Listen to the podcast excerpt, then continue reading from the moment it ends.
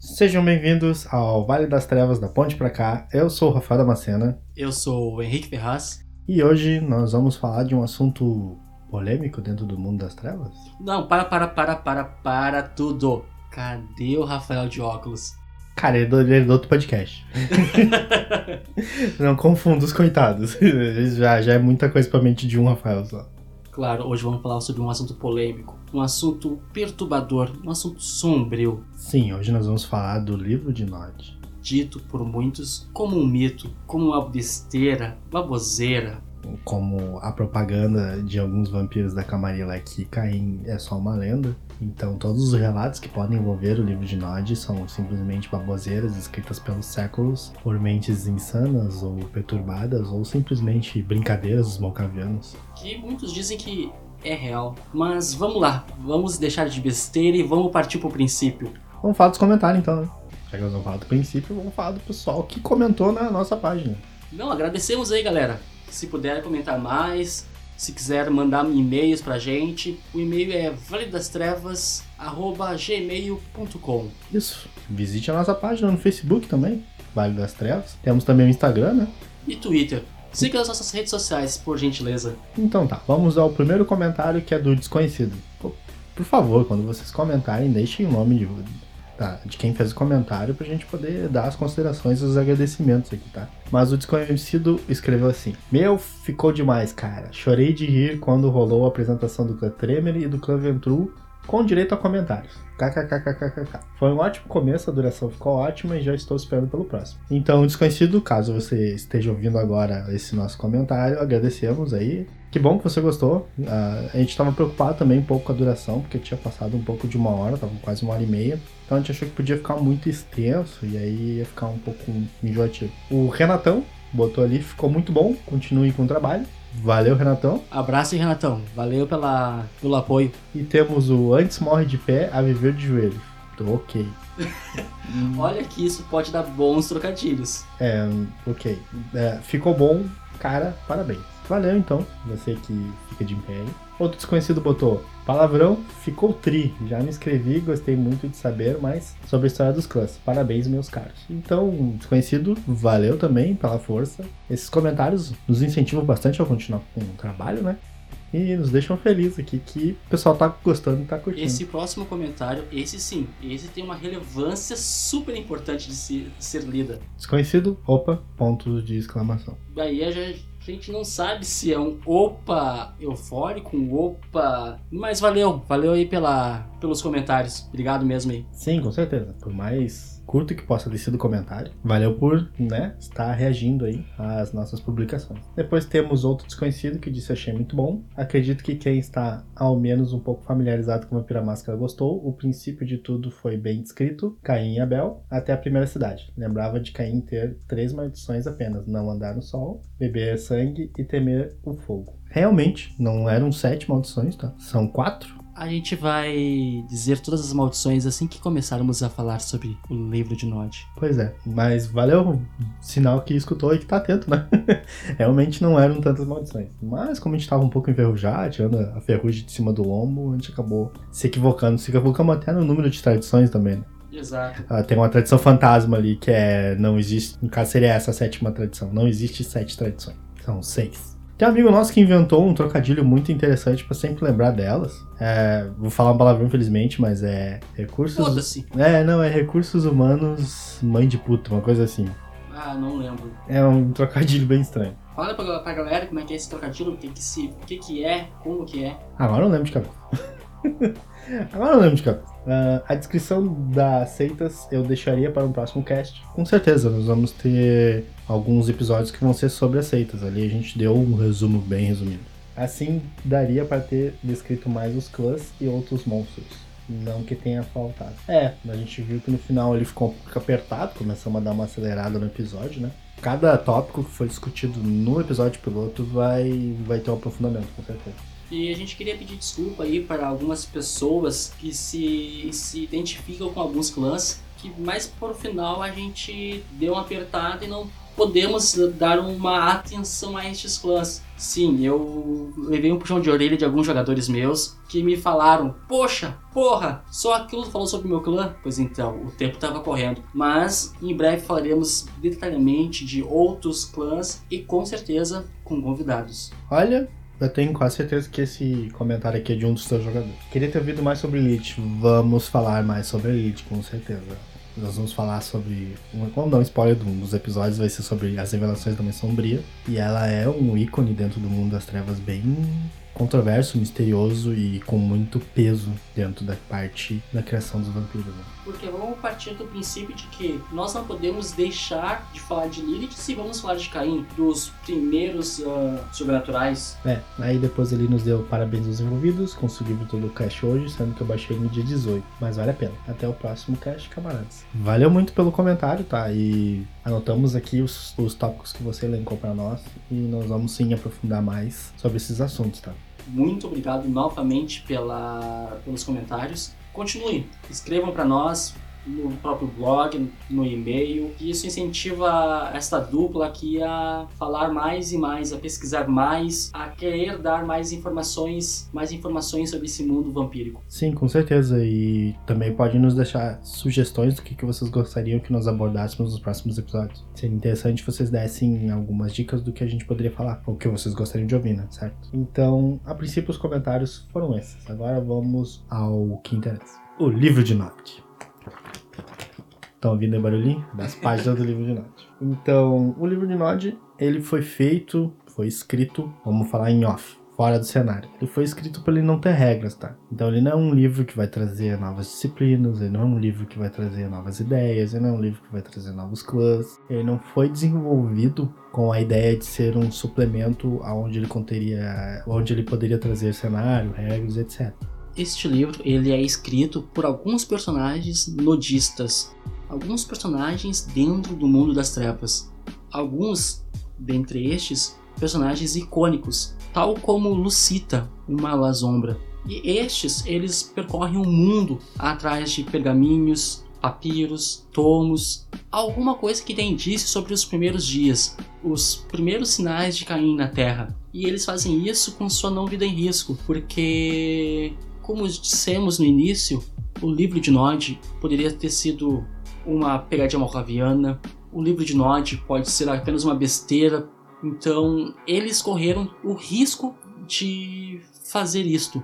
E o personagem que fez isso com uma maestria a ponto de fazer este livro, criar este livro, foi Aristóteles. Rafael, gostaria de dar uma, um início sobre este? Que eu faço, né? Vai lá? Então tá, eu não vou falar muito dele, tá? Vou só falar só por cima. O Aristóteles de Lauren, ele pertence ao clã Malkavian, tá? Ele é um Malkaviano e ele é de uma seita dentro do dentro do mundo das trevas, uma seita que é sua maioria composta por vampiros, que é dos Menemocine, tá? Eles são guardiões da memória, vamos dizer assim.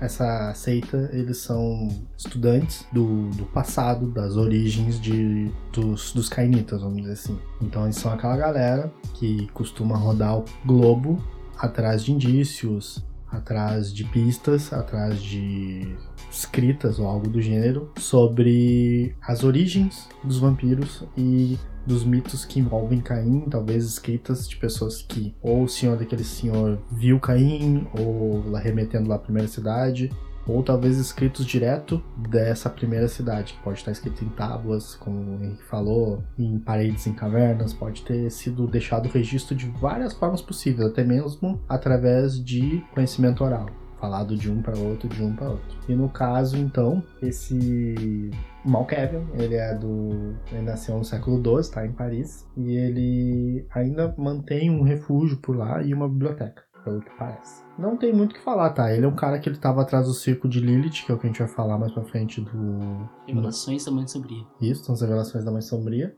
É mencionado aqui por cima no livro de Nod que ele não conseguiu descobrir o que, que era, ele tem uma vaga ideia do que pode ser mas dentro do, do conhecimento do Revelações da Mãe Sombria explica melhor o que, que é possivelmente esse ciclo. É uma coisa bem cabeluda, vamos dizer assim. E no caso, ele foi o vampiro dentro do, do, cenário que adotou um outro membro que é conhecido por ser bastante cético. E ele pesquisa a fundo, que é o Beckett, que é um gangrel, que, que é do grupinho da Lucita ali e do Anatoly que é aquela galera que fica ali procurando sobre mitos e coisas do gênero. Eles não são filiados a nenhuma seita, eles são independentes por eles mesmos. A Lucita é uma sombra, o Anatoly é um Malkavian e o Beckett é um gangrel. E eles rodam o globo atrás dessas coisas bizarras. O Beckett, ele é muito cético, ele é muito cético. Pelo que eu pude acompanhar da personalidade dele, que ele aparece no jogo de computador, que é o Vampire Bloodlines, tá todo mundo dentro do jogo lá, preocupado com um sarcófago que foi achado, que eles acham que ou tem um antiluviano ou uma Duzane muito velha lá dentro, e o Beckett tá dando risada. Tipo, ele tá, isso não existe, cara, não tem como ser um antiluviano, ele tá se lixando, mas ele, ele, mas ele é um cara curioso, ele estuda aquela pista ou aquela coisa até o fundo, porque ele quer provar que não existe. É porque ele acredita, porque ele quer provar que esse tipo de coisa realmente não, não faz sentido.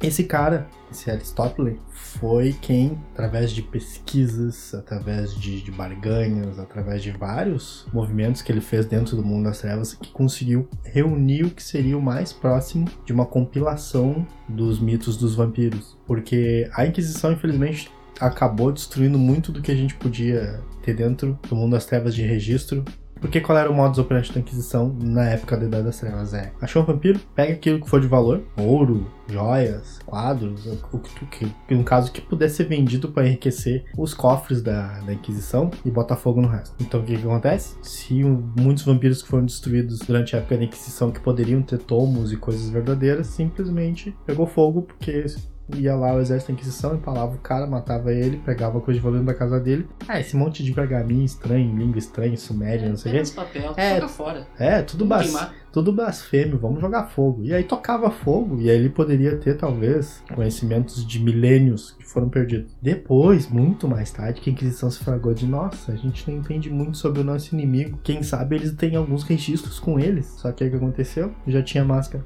Então, muitos dos que eles achavam de registros era simplesmente metáforas, pensamentos, nada revelando a fundo a cultura dos vampiros.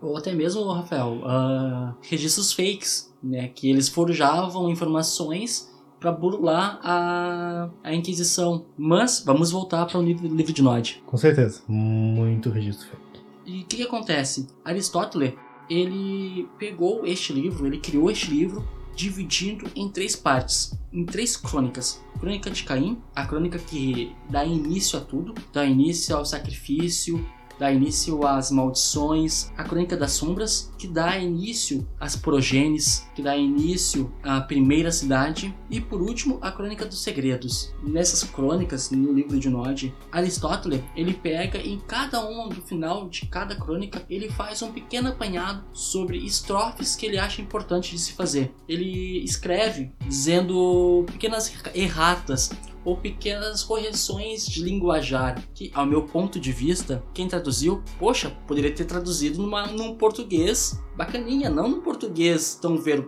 verbal. Mas vamos tocar de ficha. Então vamos lá.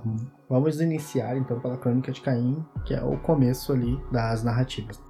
Então o que aconteceu? Eu tava lá, Caim e Abel, felizes, sorridentes, serelepes, até que um dia Adão chegou para eles assim: Ah, aquele acima de nós, o Criador, ele tá pedindo que vocês façam oferendas para ele daquilo que vocês têm de melhor, no caso daquilo do trabalho de vocês, a parte que vocês conseguiram extrair de melhor. Então Caim era um agricultor e Abel era um, um chamar de pastor. Então Abel tinha lá, ele cultivava ovelhinhas, cabritinhos, etc. E Caim plantava frutos, flores e entre outras coisas. Caim juntou o que tinha de melhor, os melhores frutos, os mais bonitos, as flores mais belas. E Abel foi lá e escolheu o, no caso, o cordeiro mais bonito, mais fortão, mais viril que ele tinha, mais jovem. E eles levaram para o altar. no caso, Caim colocou lá em cima do altar as plantas que ele tinha, as frutas, e Abel sacrificou o cordeiro e botou em cima do altar, então eles atearam fogo. Em resumo, eles foi o que eles fizeram, eles atearam fogo mesmo. Então as fumaças subiu até os céus e a oferenda que Abel tinha feito tinha um aroma mais doce, tinha algo mais, mais bonito no, no ar, então ele foi abençoado por, pelo Criador e ele tinha aceitado a oferenda dele. No caso, Caim recebeu palavras duras, foi repreendido, o Criador não gostou da oferenda dele e ficou ofendido e disse para ele fazer uma oferenda melhor da próxima vez. Só um adendo aqui, Rafael. Pelas palavras de Aristóteles, ele acredita que Deus, o Todo-Poderoso, não estava ali presente de corpo e alma, como dá a entender pelas palavras de Caim, e sim que Deus uh, se comunicou através de, de sinais. Outros animais, plantas. De manifestações. De manifestações, exatamente. Da natureza. Tranquilo. Caim ficou chateadíssimo, ficou muito triste porque ele tinha oferecido aquilo que ele tinha de melhor e não foi aceito, diferente do irmão dele, que a oferenda foi melhor aceita. Na mitologia cristã, vamos dizer assim, na ideia cristã, o que se segue agora, a seguir, foi que Caim ficou com ciúmes de Abel. Mas o livro de Nod, segundo as palavras de Caim, ele começou a ponderar. Ele amava o irmão dele, ele amava muito Abel. Ele gostava muito do irmão dele. Então o irmão dele era aquilo que ele tinha de melhor na vida dele. E já que o Criador tinha solicitado que fosse sacrificado aquilo que ele tinha de melhor, então ele chegou à conclusão que aquilo que ele deveria ofertar ao Criador era o irmão dele. Então, no próximo dia, quando Abel avisou que eles tinham que novamente fazer as suas oferendas, Caim, muito triste, muito chateado, acompanhou, pegou os objetos que ele tinha mais afiados, que era o que ele usava para a terra, poder podar os frutos, etc e tal, podar as plantas, e ele usou esses instrumentos e matou o irmão dele. Um negócio legal de se colocar é que o Aristóteles, ele aponta que os objetos de arado de Caim nada mais era do que dentes, presas de animais pré-históricos. Ele até pega e faz desenhos, rabiscos, apontando como é que eram esses instrumentos. E esses instrumentos que foi utilizado para, como o Rafael disse, assassinar o seu irmão. Então, ele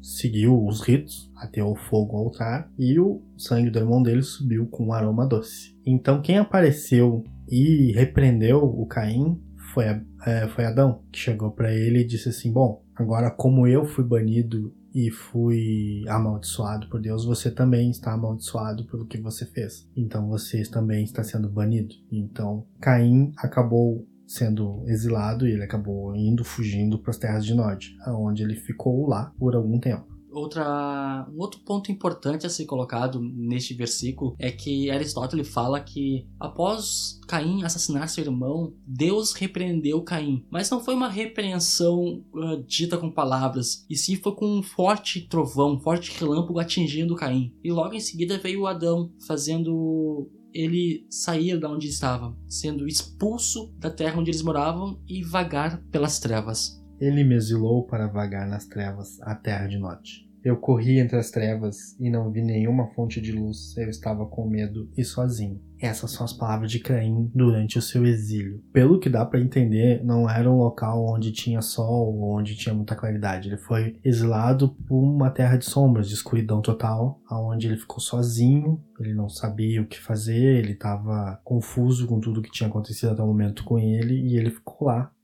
acuado em um canto, chorando e triste, até que ele foi encontrado por uma pessoa. Segredos da Mãe Sombria. Hi, hi, Lilith. Então Lilith encontrou Caim. Então Caim, que estava sozinho nas trevas, estava chateado, recebeu um amparo de alguém que até o momento ele não conhecia. Essa pessoa perguntou quem ele era, ele disse que ele era Caim. Essa mulher que estava ali presente se apresentou como Lilith, que seria a primeira esposa de Adão. Mas Lilith falou que ela era, ela tinha saído do mesmo lugar de Adão, e não sendo, não querendo ser subjugada por Adão, ela foi expulsa. Ela foi expulsa de, do Éden por não querer se deitar com Adão do modo que ele queria. Ela foi estuprada por Adão. Ela não aceitou, não aceitou como um igual. Saiu, saiu para vagar pela, pelos mesmos caminhos que Caim percorreu. Pois então, aqui no livro de Nod não fala muito de Lilith, mas nas revelações da Mãe Sombria menciona que Lilith tinha comido o mesmo fruto do conhecimento e por ela ter vindo de uma junção, que na verdade quando foi criado Adão e ela, ela e a Lilith, eles saíram meio que grudados. Então o criador ali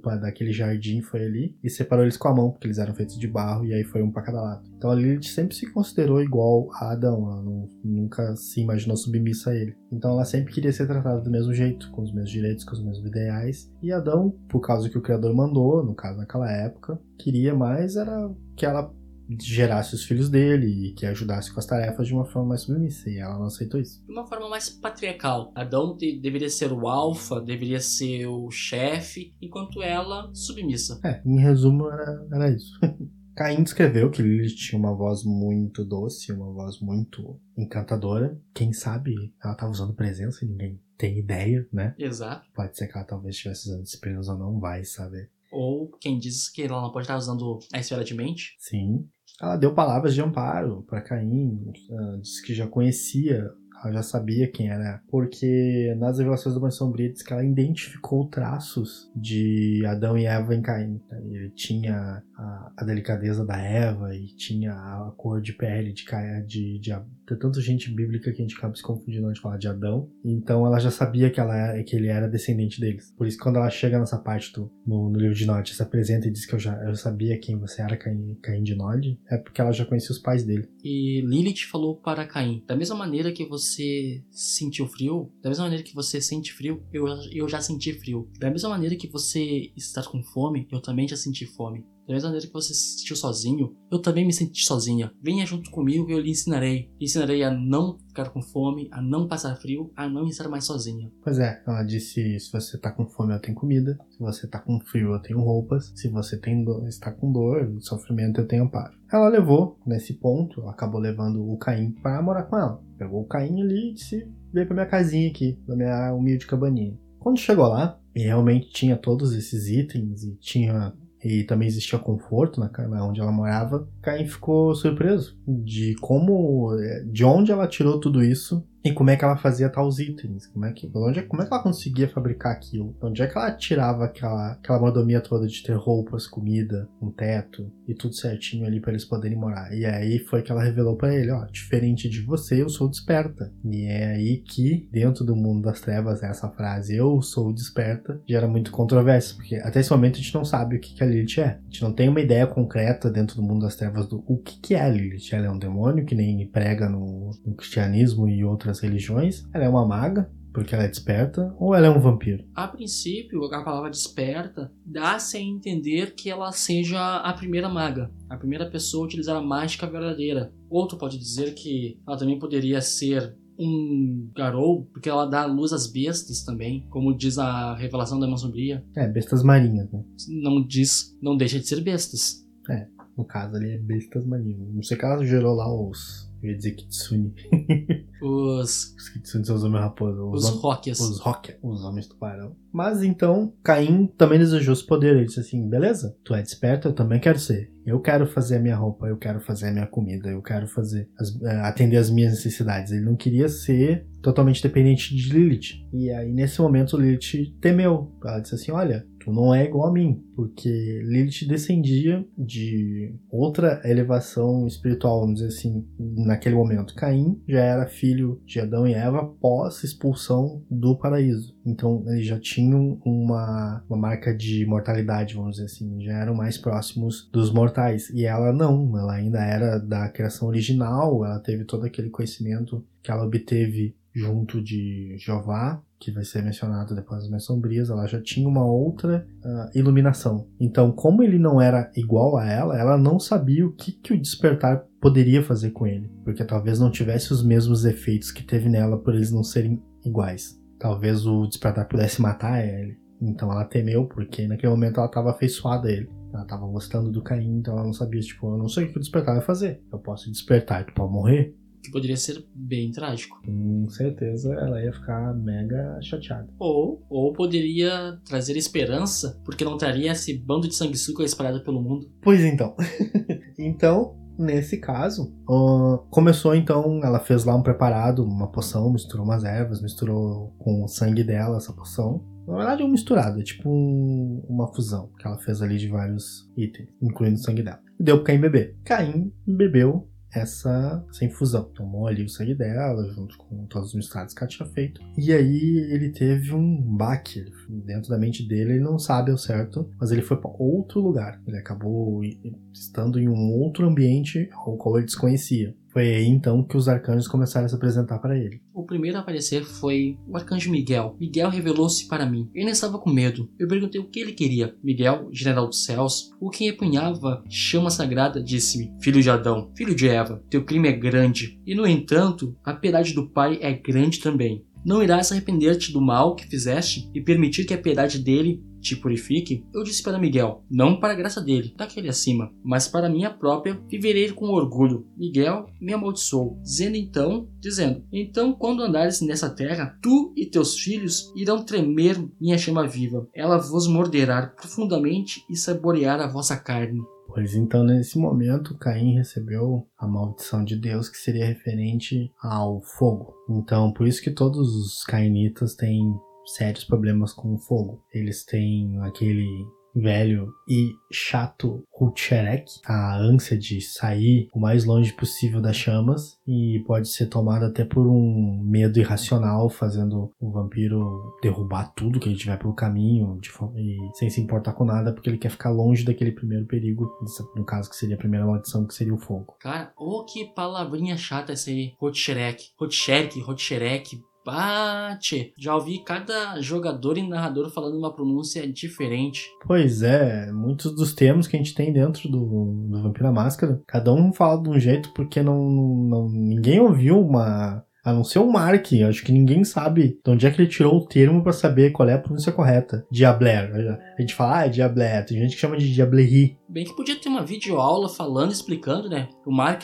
lá no YouTube ali. Ô, oh, galera, vamos falar aqui sobre pronúncias do Vampiro à Máscara. Eu também acho, seria, seria bem interessante pra gente poder falar pra uma certa, né? Vamos dizer assim, ah, vocês falam isso? Não, é Diablerie mesmo. Ah, Golconda. Não, é Galconda.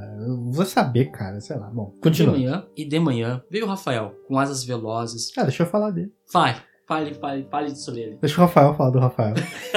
fala, Rafael. Fala sobre o Rafael. Então, e de manhã veio o Rafael, o fodão, o cara, o maluco do pedaço. tá, e a alucinação tomou conta desse corpo. Com asas velozes, luz sobre o horizonte, condutor do sol, protegido do leste. Rafael falou dizendo: Caí. Não. filho de Adão, filho de Eva, teu irmão Abel, perdoa-te do teu pecado. Não irás arrepender-te e aceitar a piedade do Todo-Poderoso? E eu disse a Rafael, no caso Caim falando, não, pelo perdão de Abel, mas pelo meu próprio serei perdoado. No caso, Caim estava orgulhoso, né? E ele disse que não, ele, ele seria perdoado quando ele aceitasse a culpa dele. Que até esse momento ele estava confuso, né? No caso, ele não. Ele ainda não tinha caído a ficha dele que ele ter sacrificado o irmão dele foi uma coisa ruim, porque, como pediram para ele sacrificar o que era de melhor, ele sacrificou o irmão dele e ele achou que era isso aí mesmo. Então Rafael me amaldiçoou, dizendo: Então, enquanto andares nessa terra, tu e teus filhos irão temer o amanhecer, e os raios do sol irão procurar queimar-vos como fogo sempre onde quer que vos escondais. Esconda-te agora, pois o sol nasce para lançar sua ira sobre ti. Isso aí é o, é o que o livro diz sobre a liturgia do amanhecer, quando todos os vampiros sentem um sono. E caso o vampiro queira se aventurar no sol, ele vai morrer, ele vai queimar. É, exatamente. Então, aí temos a segunda maldição, que é o que impede todo vampiro de sair durante o dia, que no caso é a maldição de Deus, que os raios solares não poderiam tocar sua linda e pálida pele. E graças a Deus, conforme o,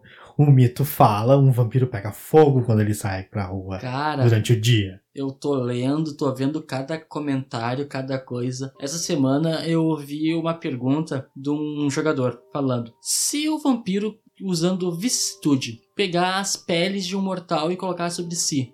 Ele consegue andar de dia? Não. E se um vampiro utilizar daquele creme que o Blade usa, ele consegue andar de dia? Não. E se o vampiro anda de dia, ele brilha? Não. pois então, são várias as perguntas que eu andei olhando, observando os jogadores. Claro que é muito comum tu ter dúvidas, é muito natural tu ter esses tipos de questões a ser resolvidas. Leiam, escutem, se informem. É natural, é tranquilo. Não é errado não saber. O errado é não querer saber, é não querer ir atrás da do real, da notícia certa. Pois é. Caim agarrou, negou o segundo pedido, né? Que no caso seria o pedido do arcanjo Rafael. E na próxima noite veio outro arcanjo falar com ele. Quando acordei do meu dia de sono, ouvi o som de aves suaves batendo. Eu vi as asas negras de Uriel ao meu redor. Uriel, ceifeiro, anjo da morte. Uriel sombrio, que vive nas trevas. Uriel falou comigo tranquilamente, dizendo: Filho de Adão, filho de Eva, Deus Todo-Poderoso perdoou-te de teus pecados. Irás aceitar a sua piedade e permitir que eu te leve para a tua recompensa, não mais amaldiçoado? E eu disse para Uriel de Asas Negras: Não pela piedade de Deus, mas pela minha própria eu irei viver. Sou eu que sou, eu fiz o que fiz, e isso nunca irá mudar. E então, através do temido Uriel, Deus Todo-Poderoso me amaldiçoou, dizendo: então, enquanto andares nessa terra, tu e teus filhos ireis agarrar-vos às trevas, bebereis apenas sangue, comereis apenas cinza, sereis sempre como fostes na morte, nunca morrendo, nunca vivendo, caminhareis para sempre nas trevas. Tudo que tocardes extenuar-se-á a nada, até os últimos dos dias. Nesse momento, então, Caim foi condenado à sua sede eterna de sangue, assim como seus semelhantes. Engraçado que ali tem mais um trecho: comerás apenas cinzas. Não se sabe ao certo o que que é, são essas cinzas, porque nenhum vampiro, tanto da Idade das Trevas quanto da dos tempos modernos inclui algum tipo de dieta sólida além de, de sangue. A única coisa que me remete é uma maldição provinda da, da taumaturgia, da taumaturgia sabá, da taumaturgia negra, que se eu não me engano é vingança paterna, nome da, nome da taumaturgia, que faz com que o, o vampiro em questão se alimente apenas de cinzas. Linha da Vingança Paterna, nome da linha. Do mal. Posso estar equivocado, mas se eu não me falha a memória, é esta linha e é isso que ela faz. É, se eu não me engano, a linha da Vingança Paterna ela tem várias maldições que tu evoca sobre... Sobre o vampiro. Sobre o vampiro, né? Bem do mal. Então, após passar isso aí, quando olhei para cima, após beber minha aflição, o arcanjo Gabriel, Gabriel gentil, Gabriel senhor da piedade, apareceu para mim. Engraçado, não falou sobre, sobre ser a mão esquerda de Deus, Gabriel, mas tudo bem. O arcanjo Gabriel me disse: Filho de Adão, filho de Eva, veja a piedade do Pai é maior do que jamais poderás imaginar, pois até mesmo agora há uma trilha aberta, um caminho de misericórdia, e tu irás chamar este caminho de Golconda, e falarás dela para teus filhos, pois através desse caminho eles poderão vir e viver outra vez na luz. Golconda é estado, estado máximo que o vampiro consegue atingir. Como dito no cast passado, é onde eles conseguem transcender da vida vampírica para a vida mortal. Caso seria um estado de plenitude onde o vampiro aceita o que ele realmente é. Porque, tá certo, a gente vai jogar Vampira Máscara que a gente tá interpretando, a gente tá achando o máximo ser vampiro, beber sangue, rolar dado, ter poder, etc e tal. Mas aprofundando dentro da psique do personagem, a ideia de que ele é amaldiçoado, que ele sofreu uma maldição e que isso persegue ele e que agora ele tem que beber sangue de pessoas vivas não, não é uma coisa que é legal, vamos dizer assim, não é uma coisa tri, não é uma coisa, ó, que legal, agora eu era um mortal e virei um vampiro e eu tô super feliz com isso. Não é bem o que acontece dentro do cenário, tá? Ele é pra ser um cenário de horror pessoal, então é para toda essa transformação de um mortal para um vampiro ser algo impactante, chocante, algo desafiador, entender agora como é que vai funcionar o novo modo de vida dele.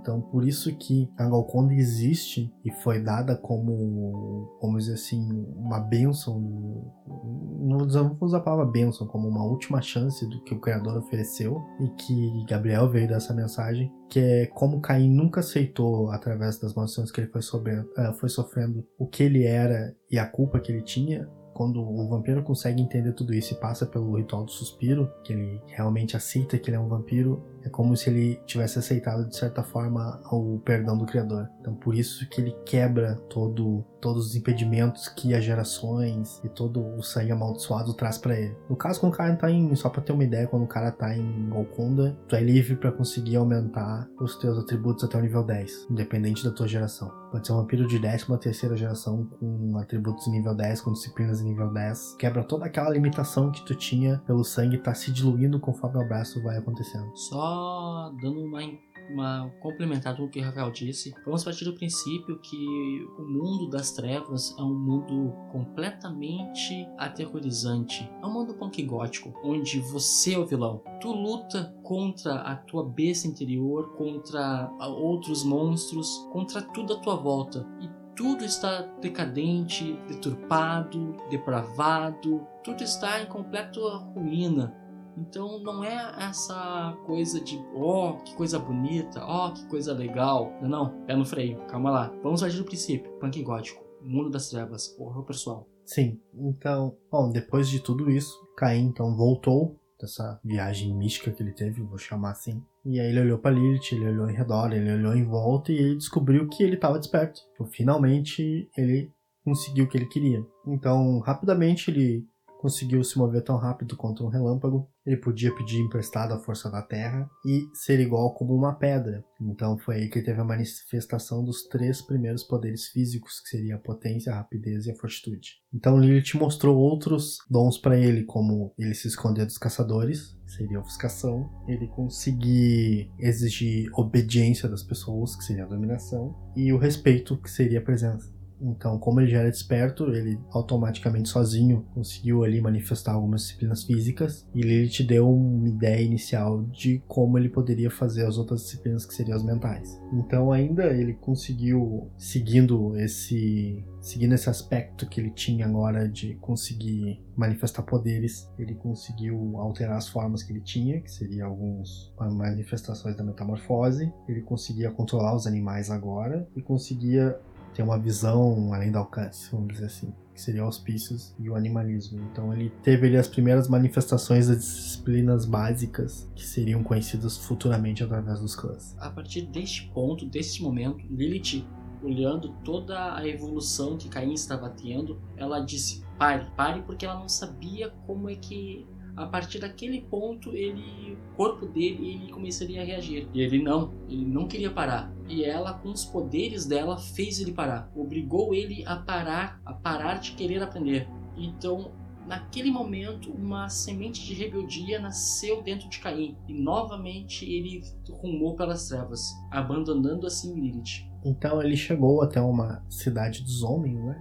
Um grupo da civilização humana. Então, dentro desse grupo, ele encontrou uma mulher muito bonita, muito bela, que ele acabou se enamorando, se chamava Zilá. Só um pequeno adendo, Rafael. Essa cidade onde ele encontrou, ele até então não sabia, mas Adão e Eva tiveram um terceiro filho, Sete. E essa cidade são os descendentes de Sete. A partir de então, ele chamou que são que ele seria o guardi, os guardiões dos filhos de Sete.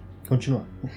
então, Caim se namorou da Zilá, tentou cortejar ela algumas vezes, ela disse que não, não estava afim. Caim ficou furioso, ficou brabão, não sabia o que fazer, saiu. Ficou boladão. É, ficou, ficou mega boladão e não aceitou. Não tinha Tinder, não tinha nada naquela época para ele tentar outros recursos, né? Então ele saiu por aí de mimimi. Imagina, imagina cair no 138, cara. Vai, ia tocar o terror, né, meu? Baixar do UOL, imagina só. Hot Vampirinho 666, esse é, o, esse é o nick dele. Então, boladão, ele saiu ali chutando gato, cachorro, tudo que ele viu pela frente, até que ele chegou numa floresta e viu uma velha cantando. Então ele perguntou pra velha, por que que tu tá cantando assim? E aí a velha disse, porque eu não posso ter aquilo que eu quero. Então Caim, tipo, opa, eu também não posso ter aquilo que eu quero. E a velha perguntou, a velha perguntou para o Caim o que, que ele queria. E ele disse, gostaria de me enamorar por uma jovem, bonita, ele pegou e falou da Zilá. Deu todas as características para Zilá e a velha disse: Eu tenho uma maneira de você. Eu sei uma maneira de como você pode conquistá-la. Eu vou fazer um feitiço e você irá ganhar aquela que você deseja. Então ela disse assim: bebe do meu sangue aqui, toma um golinho e volta aqui na outra noite que eu vou ter a resposta que tu procura. Só que ela pegou e, ao invés de bebe do meu sangue diretamente. Ela deu uma engambelada no Caim, colocou umas ervas, fez umas poçãozinhas ali. E aí o Caim tomou. Tá, beleza. O Caim foi na ban, voltou na outra noite, encontrou a velha dormindo em cima de uma pedra. E aí disse: Ei, velho, acorda aí. Tem, tu tem a resposta que eu preciso pro meu problema? E aí a velha disse assim: Tenho, mas você vai ter que beber mais uma vez o meu sangue, voltar na próxima noite, que aí eu vou poder te dar a resposta. E novamente foi aquela engabelação. É, aí Caim já tava boladão, foi ali, bebeu do pescoço da velha mesmo, foi embora. Na terceira noite que ele voltou, aí a velha disse assim: Ah, eu tenho a resposta que tu quer, só tem que beber agora pela terceira vez o meu sangue. Então Caim bebeu, e aí na hora da, da tal revelação do problema dele, a velha começou a rir, só tirar sarro da cara dele, e disse: Agora tu é meu. Agora tu tá ferrado. Agora tu bebeu três vezes meu sangue, tu tá em laço comigo. E aí ficou olhando, tipo, velho, desgraçada, meu. Que papo é esse aí de laço sangue? Disse assim, pois é, se tu quer colocar alguém sob a tua vontade, fazer que alguém te ame mesmo, mas a pessoa não queira, tu faz ela beber teu sangue por três noites consecutivas e tu consegue fechar um laço com ela. Caim ficou triste, ficou muito triste porque ele foi enganado. Ele tava de boa vontade ali e acabou sendo ludibriado. Mas ele fez o que a velha disse, ele foi até a cidade de Enoch, que era onde Zilá morava, e fez a Zilá beber por três noites do sangue dele. passou um xalalá nela ali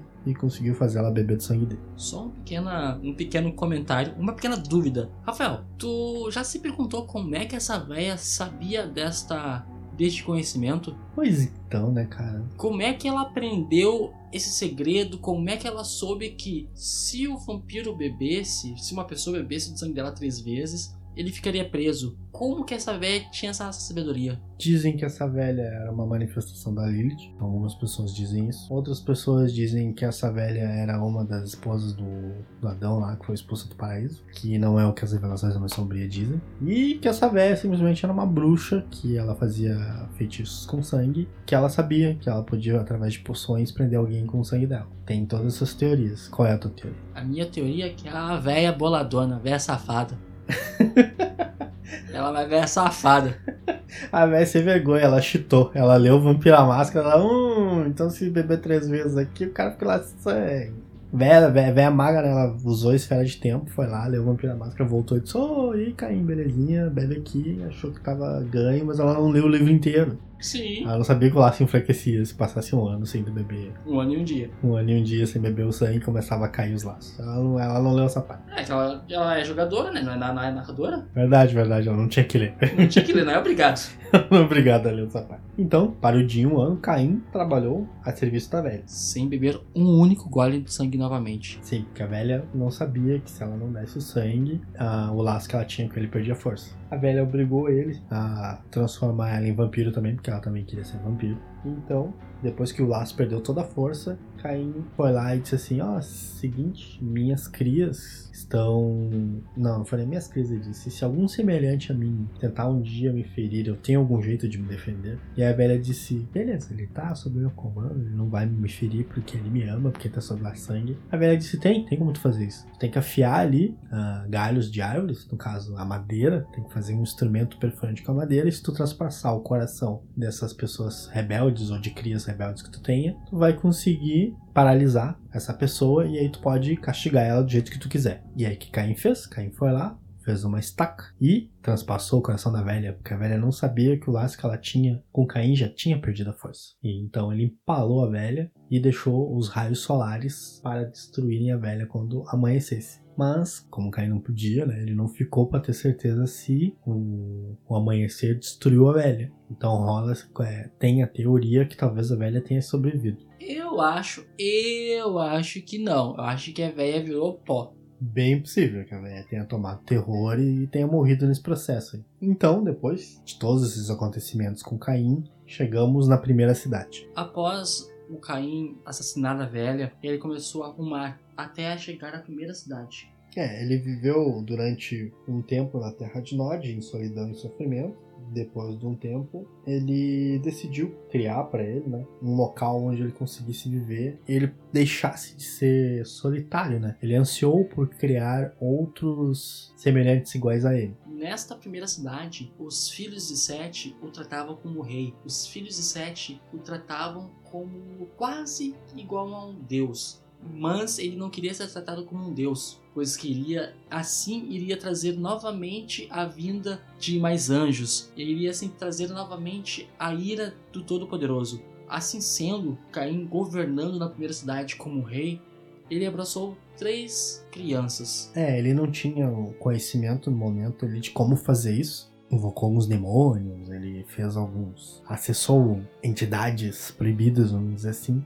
E elas revelaram para ele como é que ele fazia para poder gerar um outro semelhante igual a ele, gerar um outro vampiro. Então ele fez isso. Ele foi ali, ele gostava muito da Zilá e transformou ela em vampiro para provavelmente viver a eternidade junto com ele. Nesse momento que ele fez isso, o arcanjo Uriel. É, obrigado o arcanjo Uriel apareceu e falou para ele: Caim, embora tu sejas poderoso e marcado por Deus, saiba, de, saiba isso. Que qualquer filho que criares sofrerá tua maldição, que todos os teus progênitos andarão para sempre na terra de Nod e temerão as chamas e o sol, bebendo sangue apenas e comendo cinzas apenas. E como eles irão carregar a semente mesquinha do pai, eles irão, no caso do seu pai, eles irão tramar e lutar para sempre entre eles não condena aqueles entre os netos de Adão que procuram caminhar virtuosamente, Caim. Detém teu abraço terrível.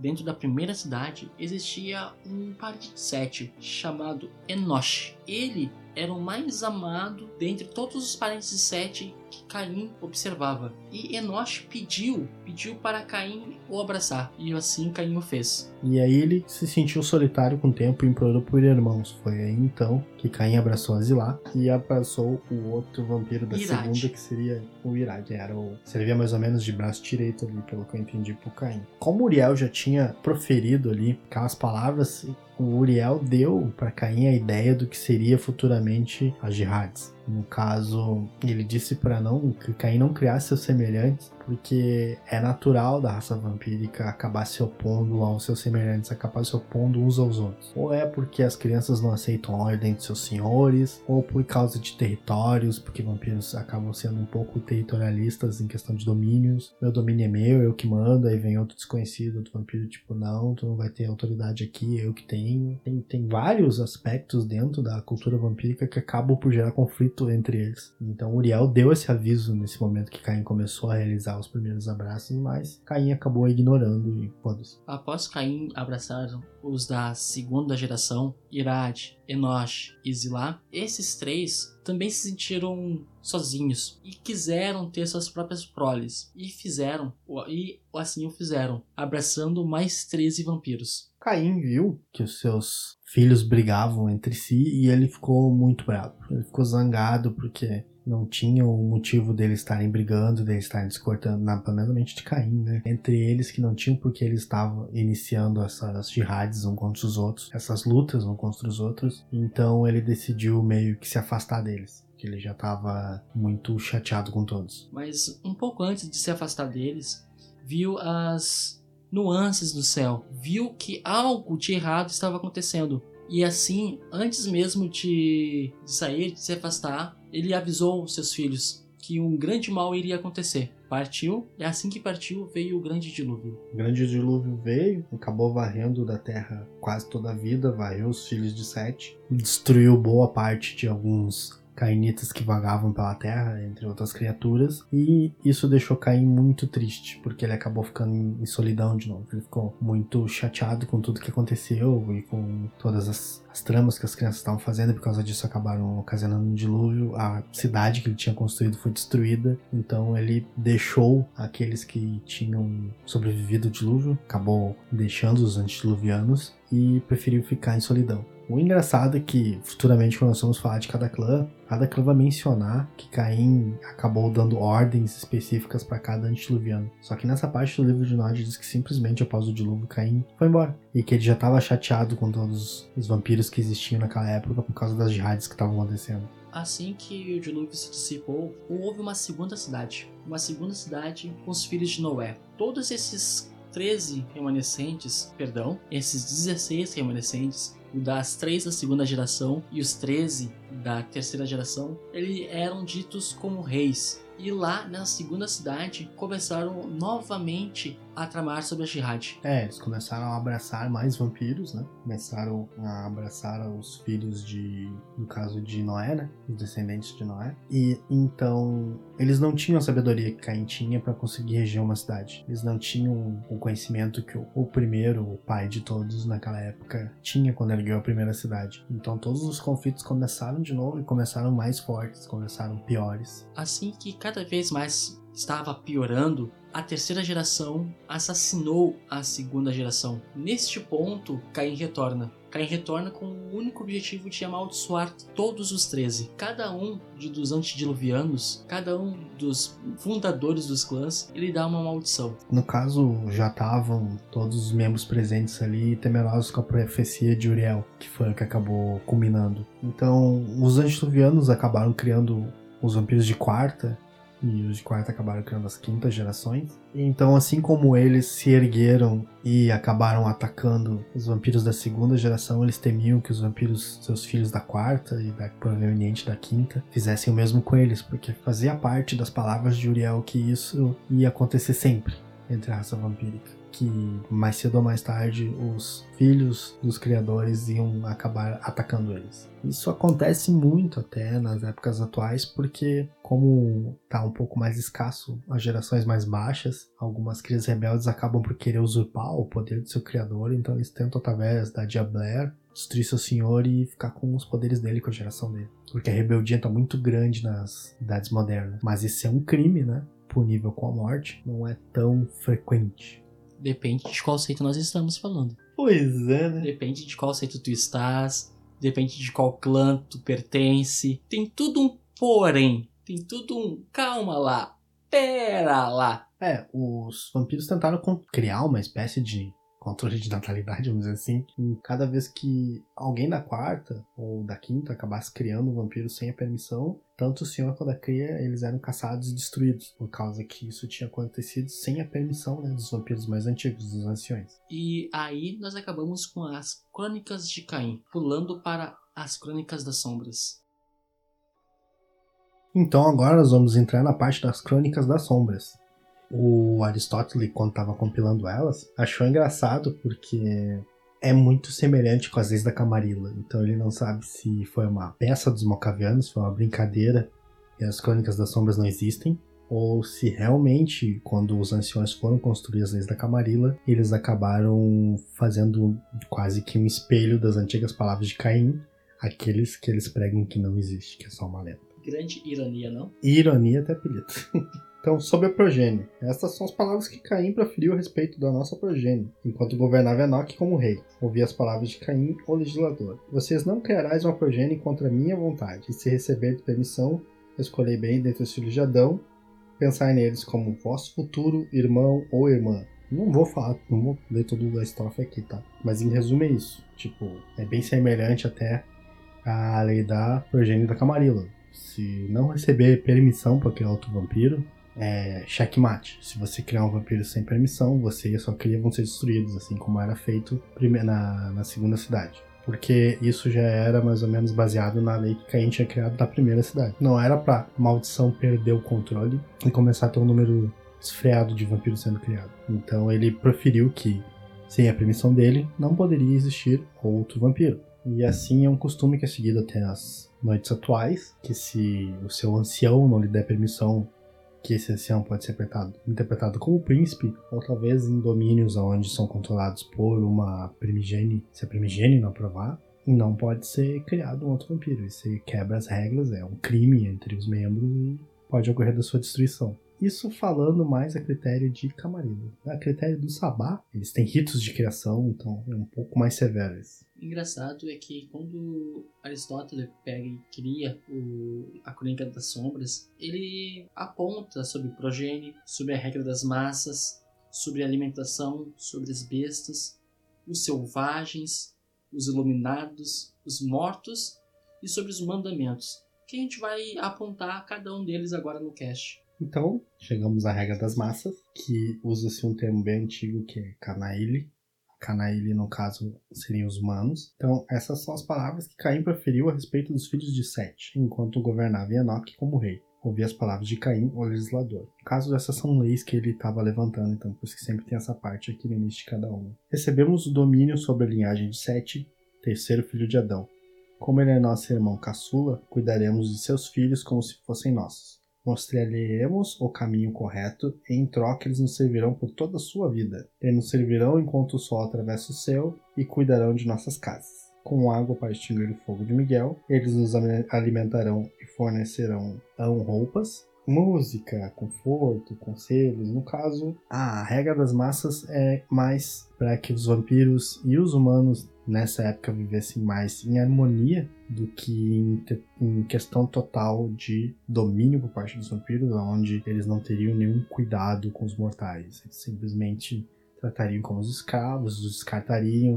No caso, essa regra tenta evitar tudo isso, para que seja mais uma harmonização entre as duas espécies do que uma ser soberana sobre a outra. Coisa que acaba não acontecendo no, no, no futuro. É aquela coisa, como os humanos são a sustentação dos imortais, né? Não teria por que os tratar tão mal. Não teria por que os matar ou, ou humilhar ou coisas do gênero, porque Caim nesse momento ele até foi esperto, porque se todos eles se juntassem, eles são a maioria, por mais poderosos que sejam, pode ser que eles conseguissem derrubar alguns. Olha a metáfora da vida de inseto de novo. É, nessa época eles eram muito pequenos, mas como Caim sempre teve um olho à frente do tempo dele, ele provavelmente já estava prevendo esse tipo de coisa. Depois nós temos sobre a alimentação. E Aristóteles pegou e disse, escreveu no caso, Essas palavras de Caim. encontra um lugar que seja teu, e mortais que o habitarem, desde que seja teu rebanho, desde que seja teu cálice, desde que seja tua hóstia, sobre os presentes de Caim. Atentai que seja um mortal, marcado com o poder de outro cainita. Aqui ele fala sobre. Me fugiu a palavra? Aqui ele fala sobre carniçais. O que é um carniçal no caso? É, e como deveriam ser tratados, que não deveriam ser somente meras espadas. Os carniçais não deveriam ser usados para atacar uns aos outros, tirando vantagem que eles poderiam andar de dia e que teriam uma parcela pequeníssima, mas ainda assim do poder do seu mestre. No caso do carniçal, quando ele bebe sangue do vampiro, ele ganha algumas qualidades por causa disso. E características do clã daquele vampiro. Com o passar do tempo, se ele beber muito. Sobre aqueles que os servem. Aqueles que vos abraçardes com a potência de Caim podem vir a viver em vossa casa, para proteger-vos. Não deixeis que alguém abrace este, estes guardiões. Fazei com que recebam o sangue no momento apropriado. Deixai que sua força seja a vossa força. Força que não se reduz com o sol. Deixai que os olhos sejam vossos olhos. Olhos podem ver no dia. Deixai que seus ouvidos sejam vossos ouvidos. Ouvidos que podem ouvir quando vós dormis. No caso, ele tá dando mais um adendo sobre a parte dos carniçais, né? Seriam aqueles que deixariam. que o vampiro deixaria vigiando o seu sono durante o dia. Então ele dá uma pincelada ali, as palavras que Caim mencionam, como mais ou menos tratar e se comportar em relação a esses guardiões. Caim ele até era um cara, é um vampiro que era bem atento a cada aspecto que a imortalidade tinha de necessidade. Por isso que cada um desses tópicos ele tem algumas palavras poderiam ser interpretadas até como algumas dicas que deveriam ser seguidas pelos seus semelhantes nas épocas futuras, que acaba não sendo nada disso e vira uma salada de fruta. Porque querendo ou não, os carniçais, eles são, propriamente dito, a primeira linha de defesa de um vampiro, seja durante o dia ou seja durante a noite. Um carniçal bem tratado é um carniçal que vai te proteger. Um carniçal, por mais que esteja prendendo ele com lá sangue que escorrasse muito matar, e comece a, a maltratar ele, lá sangue pode se enfraquecer com o tempo, se não for renovado, ou se não se usar de outros métodos para deixar esse humano sob a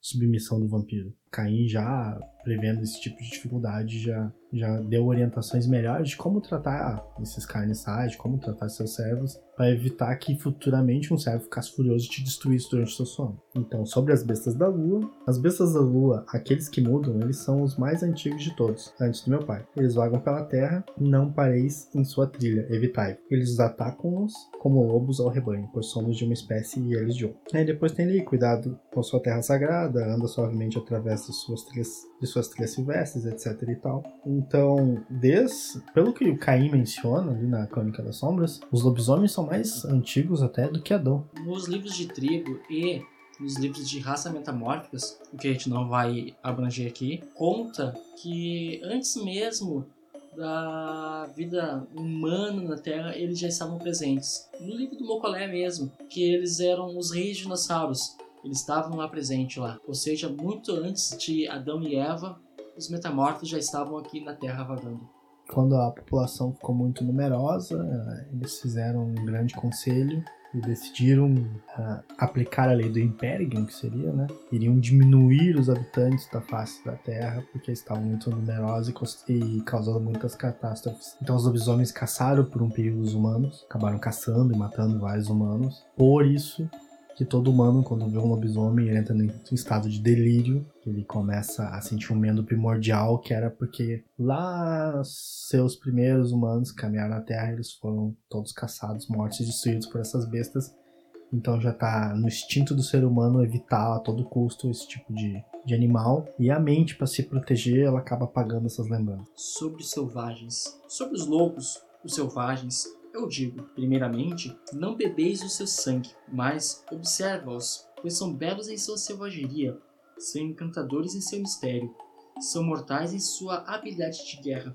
Sozinhos, entre as criaturas da noite, eles me fizeram companhia na terra, e trouxeram-me água quando tinha sede, e ainda podia respirar. No caso, ele tá falando das fadas ali, né? E que durante aquele período que ele tava ali de trevas, que ele tava perdido, ele foi acudido pelas fadas. Algumas das fadas trouxeram comida e água pra ele, então ele aprendeu um pouco sobre elas naquela parte. Engraçado ele não mencionar na Crônica de Caim e mencionar na Crônica das Sombras, mas é um detalhe. Pois é, Eu acredito que nesta parte que eu me menciona, os portões de Arcade estavam abertos ainda para elas, porque logo mais à frente nós vamos ver que elas acabam desaparecendo. Elas as fadas. Sobre os iluminados, a mãe do poder, a sombria Lilith, é a maior dentre deles. Mas há outros, e muitos ainda por vir. Não bebeis o seu sangue, pois eles, eles enganar-vos-ão. Tende cuidados com eles, eles são astutos. Eles têm o conhecimento de Adão e a sabedoria de Eva. Eles são os arautos do fogo, os lavradores do solo, os esposos dos animais, os arautos da escrita, eles são os filhos do sol. No caso, como ele foi aprisionado pela velha ali, né? E a velha é considerada, possivelmente, naquela época, como uma feiticeira, talvez uma desperta. Ela conseguiu, através dos poderes dela, conseguir aprisionar Caim, o que seria um laço sangue. Como Caim também estava desperto, que tinha passado pelo ritual que a Lilith tinha feito com ele. Por isso que o sangue dele também prende outras pessoas à vontade. A vontade para obedecer a vontade dele, para amar ele, etc e tal. Então por isso que ele pede para ter cuidado para não tomar o sangue deles para não cair na mesma armadilha que ele caiu. Mas eu não costumo ver esse tipo de, de comportamento é, entre os magos. É como diz aquele velho ditado: cachorro que já foi mordido por cobra tem medo de linguiça. Ok. E sobre aqueles espíritos dos mortos, atentai-vos bem. Há um lugar além do espírito além da vida que é trevas, sombra. E lá habitam sombras. Uma ilha, uma fortaleza, uma terra dos mortos. Eu viajei até lá através de uma trilha de perdição e testemunhei o temido rei da cidade Stygia quando ele sentava na corte.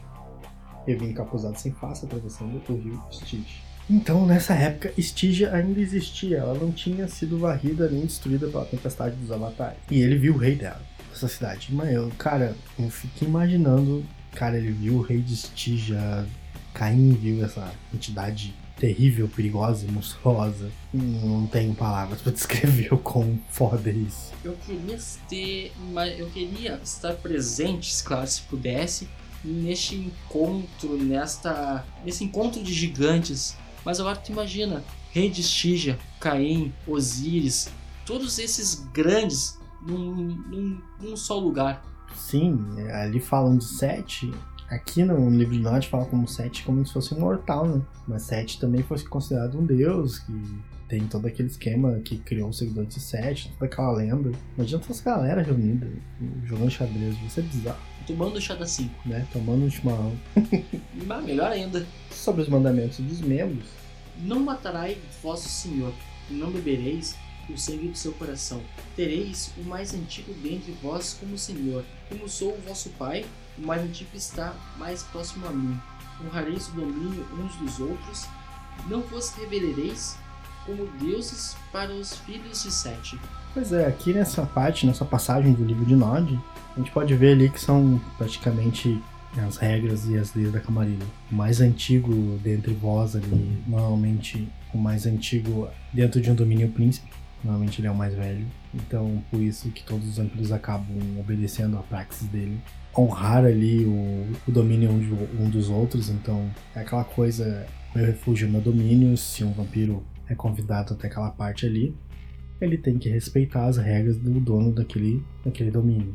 É uma cortesia é uma lei que veio desde Caim, é uma lei que a Camarilla também vai ser cumprida. Nas próximas páginas, o livro conta a palavra de cada senhor para seus filhos, a palavra do Bruhá para seus filhos, a palavra de Ventru para seus filhos, e ele se segue assim, dizendo cada uma delas. A gente não vai precisar descrevê-las porque seria uma redundância, mas ali ele diz, o Aristóteles diz que nesse, nessas andanças pelo mundo afora, ele acabou descobrindo o nome de, um, de uns antediluvianos. Mas, uma noite ele descobriu o nome de Bruhá, o nome verdadeiro do clã Bruhá, do fundador do clã Bruhá. Na noite seguinte, ele acordou com seu nome entalhado no braço dele.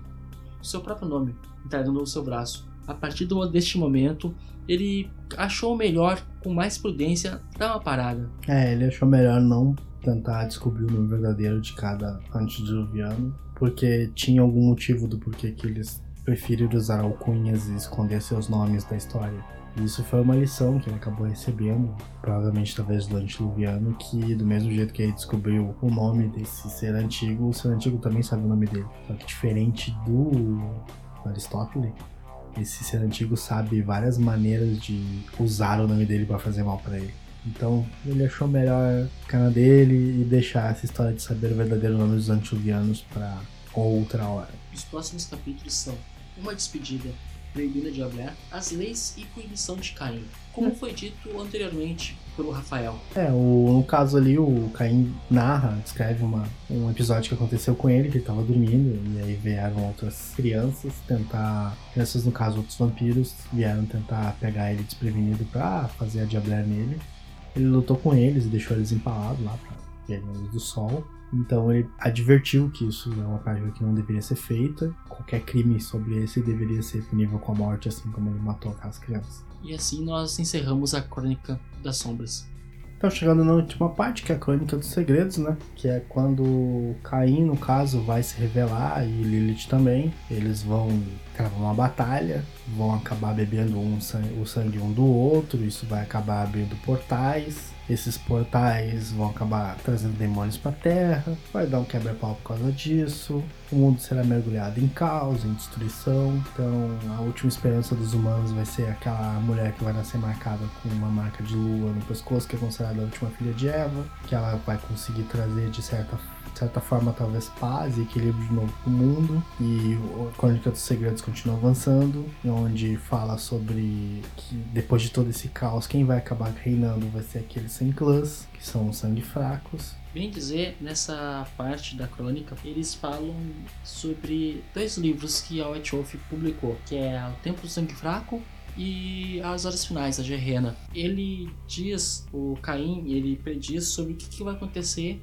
caso os vampiros continuem fazendo aquilo que ele disse para não fazê-los, para não fazer. E aí depois tem o despertar do Pai Sombrio, que é onde a cabeça de três príncipes vão ver o amanhecer, tem várias alusões ali. Então, é mais ou menos essa parte da crônica dos segredos, ela tenta dar uma visão geral do que seria Gerena. E ela é muito mais aprofundada, como a gente falou depois nesses títulos que a White Wolf lançou. Muita gente não gosta do, do que acabou lendo ali na, na porque ela traz três finais, que pode ser escolhido por narrador, e são uns exemplos de campanhas que foram considerados fracos pela maioria. Meio sem graça, meio sem sal. Vale, vale lembrar que este livro de Nod, que nós acabamos de contá-lo, é tudo sobre a visão de Aristóteles, que ele foi reunindo peças para montar este, este livro em três crônicas. É. Muitos membros afirmam que tudo besteira, tudo é blasfêmia. Ele tentou filtrando, porque ele achou muitos e muitos e muitos pergaminhos e coisas e informações no, no espalhados pelo mundo, e ele tentou filtrar o máximo que ele pôde para trazer o que seria o mais fiel das palavras de Caim. Foi o que nós temos nesse livro de Nod. Ele imprimiu, acho que algumas cópias desse livro, né? Posso estar enganado, mas se não me, se não me falha a memória, foram 20. E distribuiu para aqueles que ele tinha mais. Exato. Mais apressando. Mas este livro caiu em mãos de um membro e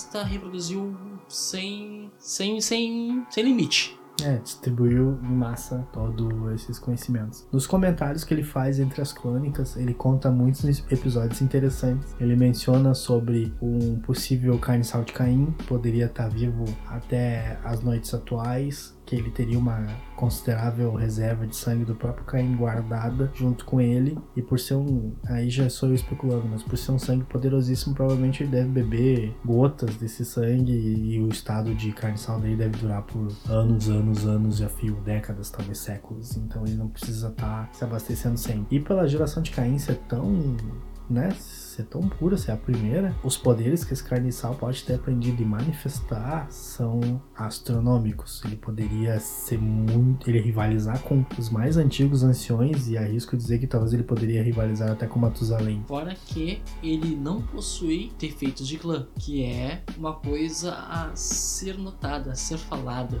Sim, imagina um carniçal com o poder de um Matusalém que pode bater na tua porta de dia. Exato. Por que, que eu te digo? Por que eu falo sobre defeitos de clã? Porque se tem um carniçal Nosferatu que toma constantemente deste sangue, ele vai começar a ter traços de um Nosferatu, ele vai ter uma aparência reduzida, ele vai ser possivelmente, possivelmente o Senhor das Moscas. Mas este Nosferatu, esse Carniçal, desculpa, este Carniçal de Caim, ele não tem defeitos de clã, porque até então ele não tem um clã. Também é mencionado, ele, se o Aristóteles acaba falando algumas das peripécias dele que ele conseguiu, talvez o que seria mais próximo do ciclo de Lilith para ele ter uma interpretação real, através de uma mulher que veio entre as brumas, segurando uma vela e esticou um livro para ele e deixou ele ler o livro na frente dela ali sem dizer nenhuma palavra. Mas imagina que bizarro tu começar a ler um livro antigo de instruções e conhecimentos uh, ancestrais com uma mulher estranha te olhando segurando uma vela sem dizer nada, no, no meio de nada.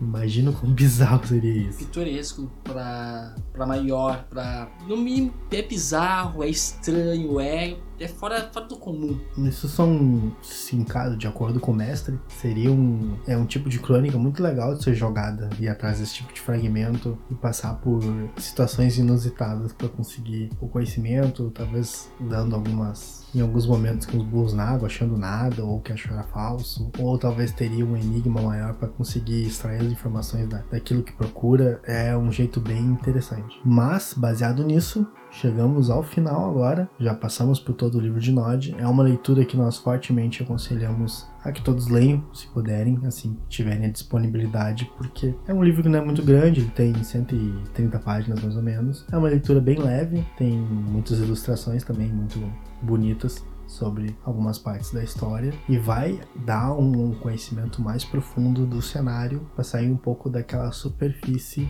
ao qual fica mais ou menos a deriva do que seria a origem dos vampiros. Não é uma origem definitiva, mas pode ser, dependendo do narrador, cada palavra do livro de Nod pode ser real, pode ser o que aconteceu, ou pode ser simplesmente o início de toda aquela jornada, de todo aquele descobrimento do passado da raça vampírica. Vamos lembrar que para que seja real Basta o narrador e o grupo entrarem em um consenso. Se o narrador e o grupo estão satisfeitos com isso, então, beleza, é real. Se o narrador e o grupo não estão satisfeitos com isso, ache uma nova forma de ser, de estar. Vocês é que dizem como que o jogo tem que mandar. Vocês é que dizem como que o jogo deve correr. Então, vamos lá, vamos rolar os dados, vamos preencher bolinhas. vamos pintar bolinhas de disciplina e ver quem é que tem mais. Galera, a gente vai ficando por aqui, mas antes só dar um último recado. Não seja um imbecil, não seja um idiota. RPG é para todos,